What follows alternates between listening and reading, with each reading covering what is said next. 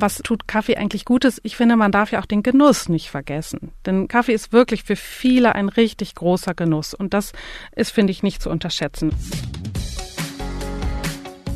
Ideen für ein besseres Leben haben wir alle. Aber wie setzen wir sie im Alltag um? In diesem Podcast treffen wir jede Woche Menschen, die uns verraten, wie es klappen kann. Willkommen zu Smarter Leben. Ich bin Sebastian Spalleck und heute spreche ich mit Heike Lecker. Unser heutiger Werbepartner ist WW und das neue Mein WW Plus, das ganzheitliche Abnahmeprogramm für langfristig erfolgreiches Abnehmen. Denn hier kommt es nicht nur darauf an, was Sie essen, sondern auch, wie viel Sie sich bewegen, was Sie denken und wie viel Sie schlafen. Mein WW Plus bietet dafür zum Beispiel einen individuellen Ernährungsplan, Rezepte, Workouts auf Abruf, Audio-Coachings und vieles mehr. Mein WW Plus unterstützt Sie beim Abnehmen passend zu Ihrem Alltag. Jetzt starten auf ww.com. Hallo, ich bin Heike Lecker. Ich bin Redakteurin im Gesundheitsteam vom Spiegel und Ärztin. Gerade in den kühlen, dunklen Monaten haben ja so einige von uns das Problem, einfach nicht richtig wach zu werden. Die naheliegendsten Hilfsmittel, Kaffee, Tee oder Energy Drinks, auf jeden Fall irgendwas mit Koffein. Und darum geht's in dieser Folge von Smarter Leben. Heike Lecker ist Redakteurin für Gesundheit beim Spiegel. Sie weiß, welche Auswirkungen Koffein auf unseren Körper hat. Welches Getränk ist der gesündeste Koffeinlieferant? Und wie können sich Menschen natürlich wachhalten, wenn sie kein Koffein vertragen? Das erklärt uns Heike in dieser Folge. Heike, schön, dass du Zeit hast. Wir nehmen ja hier gerade am Nachmittag auf. Hast du denn heute schon irgendwas mit Koffein getrunken? Ja, auf jeden Fall. Also bei mir gehört Koffein wie bei so vielen anderen auch zu meinem Tag dazu. Und zwar eigentlich auch meistens zur selben Uhrzeit, nämlich immer so gegen 10 Uhr brauche ich meine ein, zwei Becher schwarzen Tee. Also ich bin, gehöre eher zu den Teetrinkern. Und diese zwei Tassen reichen dir? Ja, das reicht mir eigentlich meistens schon. Manchmal gibt's dann am Nachmittag noch so ein kleines Tief und dann trinke ich vielleicht noch mal einen Milchkaffee oder so. Zu dir gibt's ja auch krasse Gegenbeispiele. Wir alle kennen ja die Leute, die morgens ins Büro kommen und bei denen vor dem zweiten oder dritten Kaffee eigentlich gar nichts geht.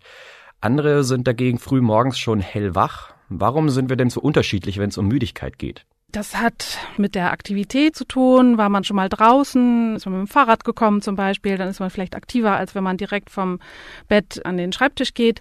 Das weiß man ja auch, dass es die Eulen und die Lerchen gibt. Die Lerchen, die schnell wach werden und fit sind am Morgen und die Eulen, die ein bisschen länger brauchen, um in Gang zu kommen und die dann vielleicht auch ein bisschen Unterstützung durch Koffein brauchen. Das ist also nicht nur ein Gerücht, das stimmt mit diesen Müdigkeitstypen. Ja, das ist schon nachgewiesen. Ja, das weiß man mittlerweile. Und warum sind wir in der eher kalten, dunklen Jahreszeit, so Oktober bis Februar, eigentlich mehr müde als sonst? Also unser Körper und unsere innere Uhr, die passt sich schon an das Licht an, was zur Verfügung steht. Und im Winter ist nun mal einfach weniger Licht da. Und dementsprechend sind wir abends ein bisschen früher müde und vor allen Dingen auch morgens brauchen wir länger, bis wir in Gang kommen. Hat Kaffee- und Koffeinkonsum auch was mit dem Job zu tun? Mal zu dir, du hast ja selbst Medizin studiert, hast vor deiner Zeit als Journalistin auch als Ärztin gearbeitet. Was würdest du sagen, wo wird mehr Kaffee getrunken? Unter Journalistinnen und Journalisten oder im medizinischen Bereich? Ah, definitiv unter Journalisten. das okay. glaube ich schon, ja. ja, dann setzt man sich zusammen und trinkt noch mal einen Kaffee zusammen und so und die und die Ärzte, die rasen dann vielleicht doch eher über die Station und freuen sich, wenn sie zwischendurch mal ein Glas Wasser trinken und abends natürlich den Wein. Also da sind Journalisten und Ärzte ähnlich anfällig. okay, fangen wir mal ganz grundlegend an. Was ist überhaupt Koffein und warum macht uns das wach? Also Koffein ist ein Stoff, der natürlicherweise vorkommt in Naturprodukten wie eben Kaffeebohnen. Und das Koffein konkurriert im Körper mit einem Stoff, der uns müde macht. Und zwar ist das das Adenosin. Und wenn wir jetzt Koffein aufnehmen, also mit Kaffee trinken oder mit Tee, dann gelangt das Koffein über den Magen-Darm-Trakt in unsere Zellen und dockt dann an die Rezeptoren für dieses Adenosin an und verdrängt das. Und dadurch empfinden wir diese anregende Wirkung. Und wie lange bleibt der Stoff dann durchschnittlich in unserem Körper? Ja, das ist sehr unterschiedlich und hängt von unterschiedlichen Faktoren ab. Einmal davon, wie viel man so zu sich genommen hat, wie viel man wiegt, wie groß man ist, wie die körperliche Aktivität ist. Bei dem einen zum Beispiel ist nach vier Stunden die Hälfte des Koffeins abgebaut und bei dem anderen dauert es vielleicht ein bisschen länger. Also da gibt es nicht den einen Wert. Ich glaube, wir wissen ja alle irgendwie, wie wir auf Koffein reagieren. Ist bestimmt auch bei jedem ein bisschen anders. Aber ganz konkret, welche Effekte hat Koffein denn auf unseren Körper? Es steigert die Aufmerksamkeit, es macht einen einfach wacher, es hebt auch den Serotoninspiegel in unserem Gehirn, der ja für unsere Stimmung verantwortlich ist. Es regt auch die Atmung an, das Herz-Kreislauf-System, auch die Durchblutung in der Muskulatur wird äh, gesteigert, die Blutgefäße werden eng gestellt und unser Herz fängt an zu klopfen. Der Harndrang nimmt ein bisschen zu, wenn man Kaffee getrunken hat. Und insgesamt, das ist ja eigentlich das, was wir uns wünschen, können wir uns einfach eine Weile lang ein bisschen besser konzentrieren. Du hast auch gesagt, Koffein hebt leicht den Serotoninspiegel, macht also glücklich. Willst du damit sagen, dass Koffein erreicht sogar das Gehirn? Ja, also das ist nochmal wichtig, denn nicht alle Stoffe, die wir zu uns nehmen, passieren auch die Blut-Hirn-Schranke. Aber das Koffein eben schon und dadurch wirkt es auch im zentralen Nervensystem. Und das ist das, was wir merken, wenn wir den Kaffee getrunken haben, so nach einer Viertel bis halben Stunde etwa, merken wir eben, wir sind so ein bisschen ja, vielleicht ein bisschen aufgeregter, das Herz klopft vielleicht ein bisschen schneller und wir sind ja aufmerksamer und ein bisschen leistungsfähiger. Ich habe auch das Gefühl, Koffein wirkt bei manchen stärker und bei anderen weniger stark. Es gibt ja Leute, wie vorhin beschrieben, die locker mehrere Tassen Kaffee wegziehen und andere, die nach einer halben Tasse schon Herzrasen bekommen. Warum reagieren wir so unterschiedlich sensibel drauf?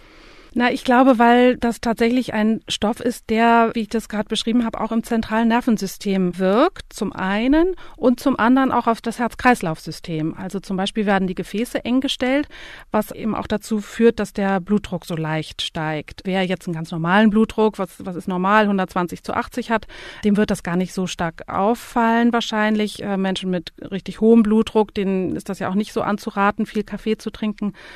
Gleichzeitig fangen sensible Menschen auch vielleicht eher an zu schwitzen. Manche können auch so richtig aufgeregt sein. Also das sind tatsächlich alles diese Wirkungen, mit dem das Koffein auf unsere Rezeptoren wirkt und dadurch in unseren Zellen und in unserem Körper auch was auslöst. Wo ist denn überall Koffein drin? Du meintest, das kommt aus natürlichen Stoffen. Genau, also auf jeden Fall natürlich in der Kaffeebohne und deswegen in den unterschiedlichen Kaffeegetränken. In Espresso zum Beispiel ist sehr viel mehr Koffein drin als im aufgebrühten Kaffee.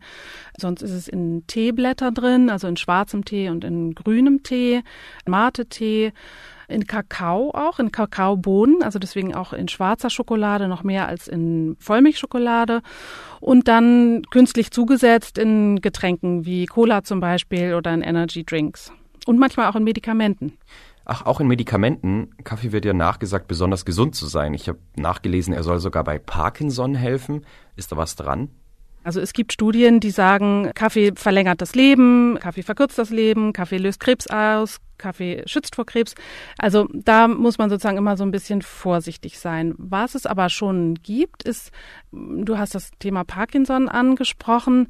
Bei Parkinson-Patienten, da gibt es Untersuchungen, dass das Koffein tatsächlich diese Muskelsteifigkeit, die die äh, Menschen ja haben, und diese langsamen Bewegungen so ein bisschen mehr lösen und in Gang bringen können. Und das ist auch wieder damit erklärbar. Bei Parkinson setzt man Adenosinrezeptor-Blocker ein.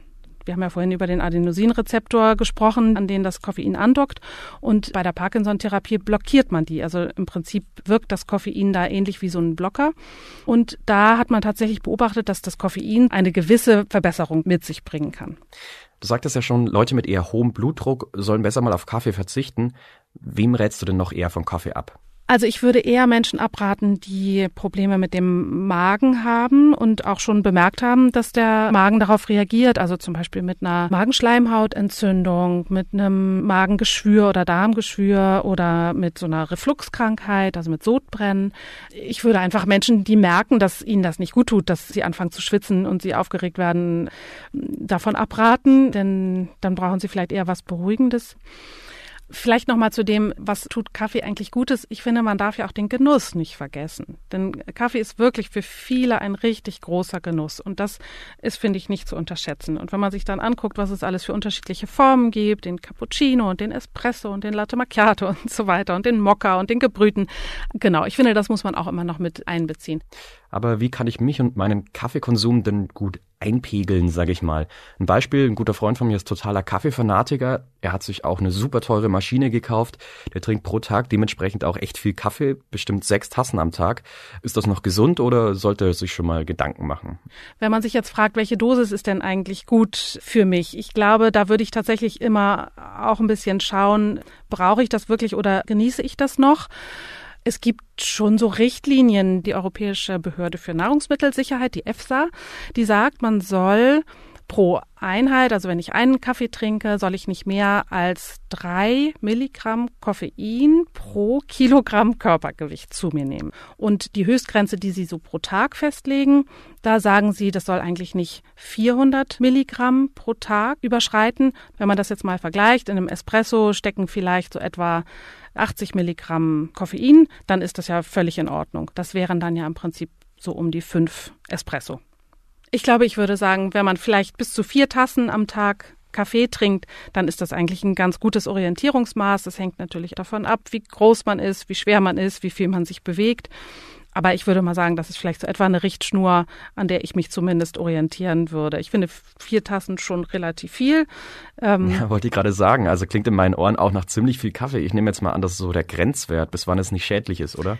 Ja, richtig, genau. Also solche, da gibt es überhaupt keine Empfehlung, was man täglich zu sich nehmen sollte, sondern eher, welche Grenzwerte man nicht überschreiten sollte, genau. Welche Auswirkungen Kaffee mit Milch und Zucker getrunken auf uns hat, erklärt Heike nach einem kurzen Spot. Es gibt was Neues beim heutigen Werbepartner Aldi Talk, nämlich mehr Daten zum gleichen Preis. Aldi Talk hat sein Tarifportfolio angepasst und bietet jetzt dauerhaft mehr Datenvolumen bei vielen Tarifoptionen. Doch die Preise bleiben gleich günstig. Hier mal ein Beispiel. Das Paket L, in dem bekommen Sie jetzt 70 Prozent mehr Daten mit 12 statt 7 GB Highspeed Internet inklusive LTE und AllNet Flat für nur 17,99 Euro. Oder das Paket M mit 6 statt 5 GB für nur 12,99 Euro. Alle Angebote und mehr Infos auf alditalk.de. Ändert sich die Wirkung von Koffein im Kaffee, wenn man es mit Milch und Zucker trinkt? Das hat auf die Koffeinwirkung eigentlich keine Auswirkung, aber natürlich auf deine Energiebilanz wirkt sich das natürlich schon aus. Wenn man Hälfte Kaffee, Hälfte Milch trinkt und dann noch zwei Löffel Zucker dazu tut, das wirkt sich auch anders auf den Blutzuckerspiegel aus, als wenn man einen kleinen kurzen Espresso trinkt. Wenn ich jetzt früh aufstehen muss und noch super müde bin und mich so pushen will, bringt es überhaupt was, schnell zwei Tassen Kaffee jetzt hintereinander zu trinken oder wäre es schlauer, dazwischen ein bisschen zu warten? Na, ich glaube, es kommt darauf an, was man will. Wenn man einen schnellen, ganz starken Kick haben will, dann macht es natürlich Sinn, zwei Espresso auf einmal zu trinken. Dann hat man gleich viel Koffein in seinem Organismus und der wirkt dann auch im zentralen Nervensystem. Dementsprechend ist man aufmerksam. Wenn man eher so einen Pegel haben will, dann macht es vielleicht eher Sinn, dass man sagt, ich trinke jetzt morgens ein und dann zwei, drei Stunden später nochmal ein und dann mittags nochmal ein, damit man so einen gewissen Koffeinpegel hat. Die Pegeltrinker. Sehr viele trinken ihren Kaffee ja schon kurz nach dem Aufstehen, also gleich das erste, was getrunken wird. Ist es vielleicht sogar besser, ein bisschen zu warten, bis man die erste Tasse trinkt? Also man hat ja ziemlich lange gedacht, dass Kaffee dem Körper Wasser entzieht und dass das gar nicht dazugehört zur Wasserbilanz, die man zu sich nehmen sollte. Das stimmt aber nicht. Das weiß man mittlerweile besser. Das heißt also, wenn ich einen Milchkaffee 400 Milliliter trinke oder so, einen sehr großen, dann zählt das schon durchaus dazu. Das heißt also, damit nehme ich ja schon Flüssigkeit zu mir. Aber es ist natürlich eine andere Flüssigkeit mit einem aufputschenden Mittel da drin. Also es ist eigentlich natürlich ganz sinnvoll, wenn man geschlafen hat. In der Nacht schwitzt man ja so ein bisschen seinen Wasserhaushalt erstmal wieder auszugleichen und dann eben vielleicht auch mit ein bisschen mehr Genuss und Ruhe seinen ersten Kaffee oder Tee zu trinken. Nochmal dazu, dass Koffein bei manchen stärker und bei manchen weniger stark wirkt. Gewöhnt sich denn der Körper ans Koffein und nimmt es weniger wahr? Ja, auf jeden Fall. Also das weiß man mittlerweile. Das kennt man ja selbst. Wenn man regelmäßig seinen einen Kaffee pro Tag trinkt, dann ist man ganz zu Anfang eben aufgeregt, aufmerksam, ein bisschen leistungsstärker. Und wenn man das fünf Wochen lang macht, jeden Tag, dann merkt man irgendwann, da passiert ja überhaupt nichts mehr. Und jetzt könnte ich eigentlich noch einen zweiten Kaffee trinken. Man kann das auch auf der Zellebene erklären, denn das, was ich vorhin gesagt habe mit den Adenosinrezeptoren, die werden auch tatsächlich auf den Zellen noch mehr gebildet. Also wenn man regelmäßig Kaffee trinkt, dann werden immer mehr von diesen Rezeptoren ausgebildet und dann reicht das Koffein einfach nicht mehr aus, um all diese Rezeptoren zu besetzen. Deswegen braucht man sozusagen mehr, um dann auch diesen gewünschten Effekt zu haben. Also du hast ja vorhin noch gesagt, wenn man viel Kaffee trinkt, soll man sich manchmal auch fragen, genieße ich das eigentlich oder brauche ich es schon? Also mit diesem Gewöhnungseffekt hört sich schon an, als wäre Kaffee auch so eine Art Droge. Also ich selbst würde es eigentlich eher nicht als Droge bezeichnen, denn irgendwie müsste man dann, glaube ich, eigentlich ziemlich viele Menschen zu Süchtigen erklären in Deutschland. Aber was man nicht von der Hand weisen kann, ist es, dass ein Gewöhnungseffekt gibt und dass dem auch viele Menschen nachgeben. Aber es ist eben nichts, was man so ganz schwer wieder los wird. Also ich glaube, man kann das sehr gut probieren, indem man sich einfach mal morgens sagt, ne, ich verzichte heute mal auf meinen Kaffee und mal gucken, was passiert. Also wenn man dann den ganzen Tag das Gefühl hat, äh, hier hängt eigentlich immer noch ein Vorhang vor meinen Augen, wenn man so ein bisschen unwirsch wird, dass man vielleicht Kopfschmerzen kriegt, dass man sich eben nicht mehr so gut konzentriert und vor allen Dingen total müde ist und nicht richtig in die Pötte kommt, dann könnte das schon ein Anzeichen dafür sein, dass man diese Dosis gerade braucht. Soll man vielleicht auch manchmal dann so ein Koffeinfasten machen? Also da ich es jetzt nicht so schlimm finde, wenn man regelmäßig seinen Kaffee trinkt, solange das eben in Maßen bleibt, finde ich, muss man das nicht machen. Ich finde immer diesen, ja, diese Verzichtkultur muss sozusagen nicht sein, wenn keine Not dahinter steckt. Wenn man jemand ist, der das Gefühl hat, ich möchte frei sein von bestimmten Dingen und ich möchte eben keine Abhängigkeiten haben, dann warum eigentlich nicht? Dann kann man das auch mal probieren und mal zwei Wochen lang ohne Koffein und ohne Kaffee leben. Neben Kaffee gibt es ja noch viele andere Getränke mit Koffein. Auch beliebt sind ja Tees, die trinkst du ja auch. Wirkt denn Koffein im Tee denn anders als im Kaffee? Oder ist da überhaupt Koffein drin? Ja, also das ist tatsächlich derselbe Stoff. Man spricht im Tee ja oft von Tein, aber das ist im Prinzip derselbe Stoff. Also in Tee ist Koffein.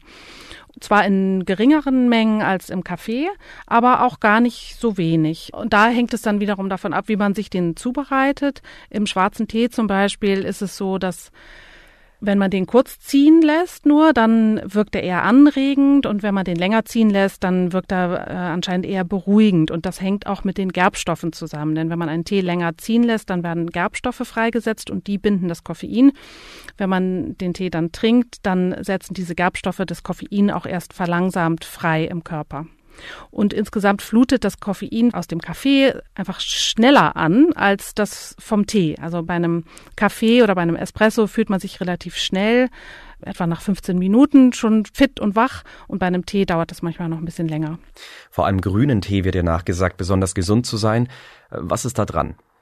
Ja, also bei Tee ist es natürlich so, dass da auch noch andere Stoffe einfach mitwirken. Also wie gesagt, das Koffein ist eigentlich das gleiche, aber im Vergleich zu Kaffee zum Beispiel soll Tee ja einen gewissen Herzschutz bieten. Das führt man aber zurück auf sekundäre Pflanzenstoffe in grünem Tee sind solche sekundären Pflanzenstoffe einfach auch noch mehr drin als im schwarzen Tee, weil die beim schwarzen Tee durch die Fermentation oxidiert werden und dann eben weniger wirken. Und bei Tee ist es aber auch noch so, dass da Fluorid drin ist. Das ist ja zum Beispiel auch ein Stoff, den wir brauchen für gesunde Zähne zum Beispiel. Das äh, stabilisiert den Zahnschmelz und macht die Zähne widerstandsfähig. Das gilt auch als gesund. Und Matcha-Tee ist ja auch ein recht neues Ding. Was ist denn das eigentlich? Ja, genau. Matcha ist eigentlich pulverisierte grüne Teeblätter. Und der Matcha-Tee ist dann einfach in höher dosierter Form grüner Tee und hat dadurch auch vergleichsweise viel Koffein im Vergleich zu anderen Tees. Also wenn jetzt jemand keinen Kaffee verträgt und Magenprobleme davon bekommt, würdest du dann zu Tee raten? Wenn man Kaffee nicht so gut verträgt, dann kann man natürlich absolut mal ausprobieren, wie das ist mit schwarzem Tee. Wenn es jetzt um Magengesundheit geht zum Beispiel und man ein Magengeschwür hat oder so, dann ist schwarzer Tee wahrscheinlich auch keine so gute Idee. Dann sollte man tatsächlich eher auf Kräutertees umsteigen und mal schauen, ob man es schafft, von der Koffeindosis, die man so gewöhnt ist, runterzukommen oder sie auch einfach nur zu reduzieren. Und zum Beispiel mal grünen Tee zu probieren. Jetzt gibt's ja noch die dritte Art von Koffein, sowas wie Cola und Energy Drinks. Ich sehe auch öfter mal Leute, die sich gleich morgens so eine Dose Energy Drink reinschütten, aber gerade die haben ja den Ruf, fast schon zu viel Koffein zu beinhalten. Also wie viel Koffein darf in Energy Drinks drin sein? Gibt's da irgendwie eine Grenze? Ja, und zwar liegt die in Deutschland bei 320 Milligramm Koffein. Also wir haben ja vorhin gesagt, 400 Milligramm sind so die Grenze, die man nicht überschreiten sollte am Tag. Bei so einem Energy Drink liegt die bei 320 Milligramm. Also pro Dose.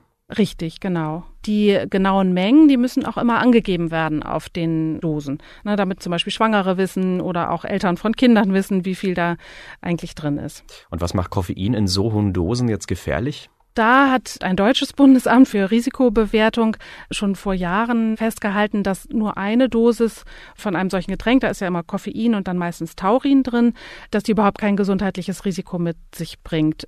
Das wird eigentlich erst gefährlich, wenn man diese Dosierung deutlich überschreitet und dann kann das Herz stark anfangen zu schlagen, dann kriegt man vielleicht Schweißausbrüche, sehr empfindliche Leute, die kriegen vielleicht sogar Angst, man überwindet solche Müdigkeitspunkte, achtet weniger auf seinen Körper und mitunter wird das dann ja auch noch verbunden mit Alkohol und das ist dann eigentlich das, was es gefährlich machen kann. Du sagtest gerade noch, auf einer Energy Drink Dose steht genau drauf, wie viel Koffein die beinhaltet auch dass Kinder wissen, wie viel da drin ist. Dann sind wir aber bei der Frage, wer denn überhaupt Koffein konsumieren soll. Also ab welchem Alter würdest du sagen, dass zum Beispiel Kaffee in Maßen okay ist?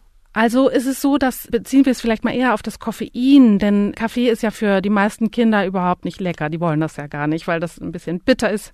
Bleiben wir vielleicht beim Koffein. Auch da gilt diese Grenze, die die EFSA formuliert hat, nämlich drei Milligramm pro Kilogramm Körpergewicht. Das heißt also im Prinzip können auch schon Kinder geringe Mengen Koffein ruhig zu sich nehmen. Das tun ja auch viele, die eben Cola zum Beispiel trinken. Mein Sohn zum Beispiel, der ist elf, der trinkt auch morgens manchmal so einen schwarzen Tee und das ist dann eine Dosis, die in Ordnung ist. Ich würde da jetzt nicht mit meinem fünfjährigen Kind anfangen, aber ich finde, so ein Schulkind in der weiterführenden Schule kann ruhig ruhig auch schon mal einen Tee trinken und auch mal eine Cola trinken. Aber man muss da einfach auch auf ein vernünftiges Maß achten. Und wie ist das in der Schwangerschaft? Können Schwangere auch eine Tasse Kaffee oder koffeinhaltigen Tee trinken oder rätst du eher davon ab? Also das wird immer wieder untersucht und gibt es auch ein bisschen widersprüchliche Ergebnisse. Bislang ist die Empfehlung so, dass Schwangere so etwa 200 Milligramm Koffein pro Tag zu sich nehmen können, also zwei bis drei Tassen Kaffee zum Beispiel. Was man eben sagt und was beobachtet wurde, ist, dass es zu einer Wachstumsverzögerung beim ungeborenen Kind kommt. Ob das aber tatsächlich durch Kaffeekonsum oder vielleicht auch andere Ursachen hatte. Bislang ist das, was man weiß, dass man sagt, ja, zwei bis drei kleine Tassen Kaffee am Tag ist eine vertretbare Menge. Also ich persönlich habe in meinen Schwangerschaften auch mal einen Kaffee getrunken, habe es aber deutlich reduziert. Mhm. Und bei Müttern, wie sieht's dann in der Stillzeit aus? Ja, also Frauen, die stillen, für die gilt eigentlich das Gleiche wie für schwangere Frauen. Aber was eigentlich interessant ist, ist, dass das Koffein zu den fünf am häufigsten verwendeten Medikamenten in der Neugeborenenmedizin gehört. Das denkt man immer gar nicht so, weil Koffein und Frühchen irgendwie so gar nicht zusammengehören. Aber das hängt damit zusammen, dass Frühchen mitunter so Atemaussetzer haben. Und das liegt daran, dass das Gehirn von den Frühchen und damit auch das Atemzentrum oft noch nicht ganz ausgereift sind. Da haben mehrere Studien schon inzwischen gezeigt, dass das Koffein diese Atemaussetzer reduzieren kann und dass dadurch Kinder weniger beatmet werden müssen, dass sie später weniger Lungenfunktionsstörungen haben. Und das ist natürlich schon ein toller Vorteil von Koffein. Für die, die jetzt kein Koffein vertragen oder trinken können, gibt es denn auch sowas wie natürliche Wachmacher, also Alternativen zu Koffein? Ja, natürliche Wachmacher. Oh, da gibt's ganz viele unterschiedliche Maßnahmen. Also erstmal ne, morgens, wenn man aufsteht, kann man eine Wechseldusche zum Beispiel nehmen. Also heiß und kalt abwechselnd sich abduschen oder zumindest mal abschließen mit einer eiskalten Dusche. Man kann darauf achten, dass man genug Wasser trinkt und seinen Wasserhaushalt gut in Gang hält. Man kann schauen, dass man morgens vielleicht erstmal rausgeht und sich ein bisschen frische Luft um die Nase wehen lässt. Man kann auf seine Ernährung schauen und gucken, dass man natürlich zubereitete Nahrungsmittel, viele Früchte und Gemüse zu sich nimmt und vielleicht nicht die hochverarbeiteten Nahrungsmittel. Man kann natürlich auch auf seine Schlafhygiene achten. Das ist total wichtig. Und schauen, schlafe ich denn auch wirklich genug oder bin ich vielleicht einfach nur müde, weil ich nicht genug geschlafen habe? Das lässt sich natürlich jetzt nicht so auf die Schnelle umsetzen. Was würdest du denn sagen, was ich morgens machen könnte, damit ich auch so einen kleinen Boost bekomme? Wenn man so einen kleinen Boost braucht. Es gibt ja auch andere Mittel, wie zum Beispiel so ein Ingwer-Shot. Da tut man einfach Ingwer und Zitrone zusammen und das kurbelt auch schon mal ein bisschen den Kreislauf an. Ziemlicher Trend sind ja auch Tageslichtlampen. Bringen die denn wirklich was? Ja, auf jeden Fall. Also das ist äh, sicherlich auch eine gute Idee. Solche Tageslichtlampen, die emittieren ja das natürliche Licht und das fehlt uns ja gerade im Winter und die sollen deswegen auch dabei helfen, dass man im Winter wacher und auch vielleicht ein bisschen produktiver ist. Also ein Versuch ist es auf jeden Fall wert. Und oft fällt man ja auch nach dem Mittagessen in so ein Mittagstief. Viele werden dann einen Kaffee trinken, um sich wieder hochzupuschen. Kannst du da was empfehlen? Also auch da kann man nach dem Mittagessen vielleicht eher eine kleine Runde drehen, einmal vors Haus gehen, wenn das irgendwie möglich ist, bei der Arbeit oder auch mit den Kindern oder wie auch immer. Denn das hilft auch schon. Oft geht man ja direkt nach dem Essen dann nochmal einen Kaffee trinken und stattdessen könnte man dann einfach mal in die frische Luft gehen. Auch nicht schlecht ist so ein kleiner Powernap. Fünf Minuten mal den Kopf auf die Arme legen und mal kurz einschlafen, wenn sich die Kollegen nicht so sehr wundern. Heike, vielen Dank. Ich habe echt viel gelernt und während wir jetzt hier aufgezeichnet haben, ist es draußen auch schon ziemlich dunkel geworden. Was würdest du denn sagen, wie viele Stunden bevor man schlafen geht, sollte man besser kein Koffein mehr trinken? Also auch das muss, glaube ich, jeder für sich selbst ein bisschen rausfinden. Es gibt die einen, die verstoffwechseln den Kaffee relativ schnell. Da liegt die Halbwertszeit, also die Zeit, nach der die Hälfte des Koffeins abgebaut ist vom Körper, vielleicht bei vier Stunden. Bei anderen liegt es vielleicht bei acht Stunden, wenn die sich wenig bewegen oder viel gegessen haben. Das muss man so ein bisschen ausprobieren. Und wenn der eine sagt, wenn ich um zwei Uhr mittags meinen letzten Kaffee trinke, dann geht's gerade noch und der andere sagt, nö, aber abends nach dem Essen kann ich gut noch einen Espresso trinken, das vertrage ich und es stört mich nicht, dann kann man das ruhig machen. Aber insgesamt geht die Tendenz natürlich eher dahin, dass man sagt, vormittags und mittags Koffein zu sich nehmen, weil das hat einfach eine bestimmte Halbwertszeit und dann zum Nachmittag und Abend vielleicht eher reduzieren und weglassen. Und das war's für heute. Die nächste Folge von Smarter Leben gibt's ab kommendem Samstag auf spiegel.de und überall, wo es Podcasts gibt. Zum Beispiel bei Spotify oder Apple Podcasts. Bei Anregungen oder Themenvorschläge einfach eine Mail schreiben an smarterleben.spiegel.de. Diesmal wurde ich unterstützt von Philipp Fackler und Ole Reismann. Unsere Musik kommt von Audioboutique. Tschüss, bis zum nächsten Mal.